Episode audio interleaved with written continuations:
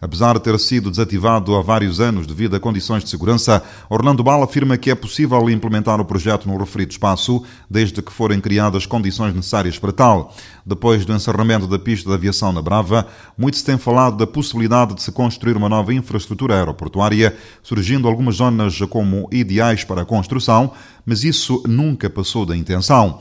Agora, com o anúncio das novas autoridades governamentais em realizar um estudo para ver as reais possibilidades, os brevenses voltam a acreditar e exigem o seu aeroporto. Trata-se de uma infraestrutura, segundo o Presidente da Câmara Municipal, fundamental para alavancar o processo de desenvolvimento da ilha, que nos últimos anos eh, tem sido ligada apenas através da via marítima.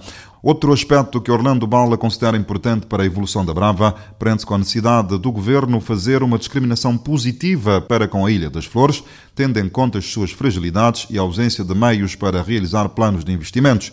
As verbas disponíveis, de acordo com a Edil, mal chegam para cobrir as despesas de funcionamento.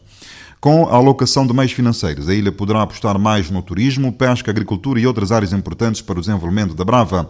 Há bem pouco tempo realizou-se um fórum no qual foram apresentadas pistas e linhas orientadoras. Agora, diz Orlando Bala, falta mobilização de recursos financeiros para a realização de tais investimentos. As contribuições de, de várias entidades que participaram nesse fórum é que o turismo devia ser o foco principal. E é com, com um sistema de turismo bem elaborado, então isso abrange por outras áreas ah, da pesca, agricultura, pecuária, serviços e mais. Ah, mas para chegarmos ali, temos de ter condições melhores. Nomeadamente, ter um aeroporto.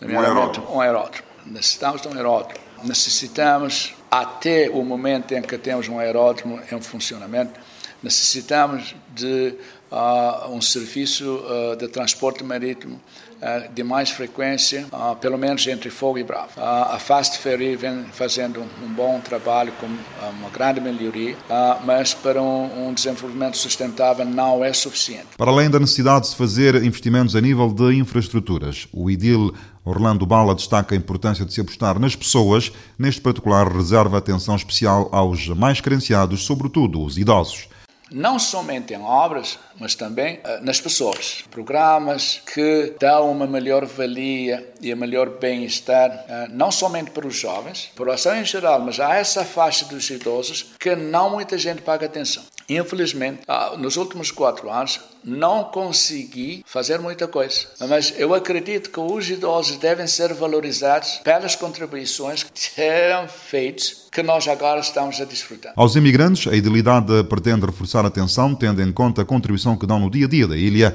com a realização de ações locais e envio de apoio aos familiares. No final da entrevista à Voz da América, Orlando Bala pediu a todos os bravenses radicados no estrangeiro e noutras ilhas do país a visitarem a Brava, para juntos contribuírem para um desenvolvimento sustentado da ilha, que ele considera bonita e agradável para se passar férias. Eugênio Teixeira para a Voz da América.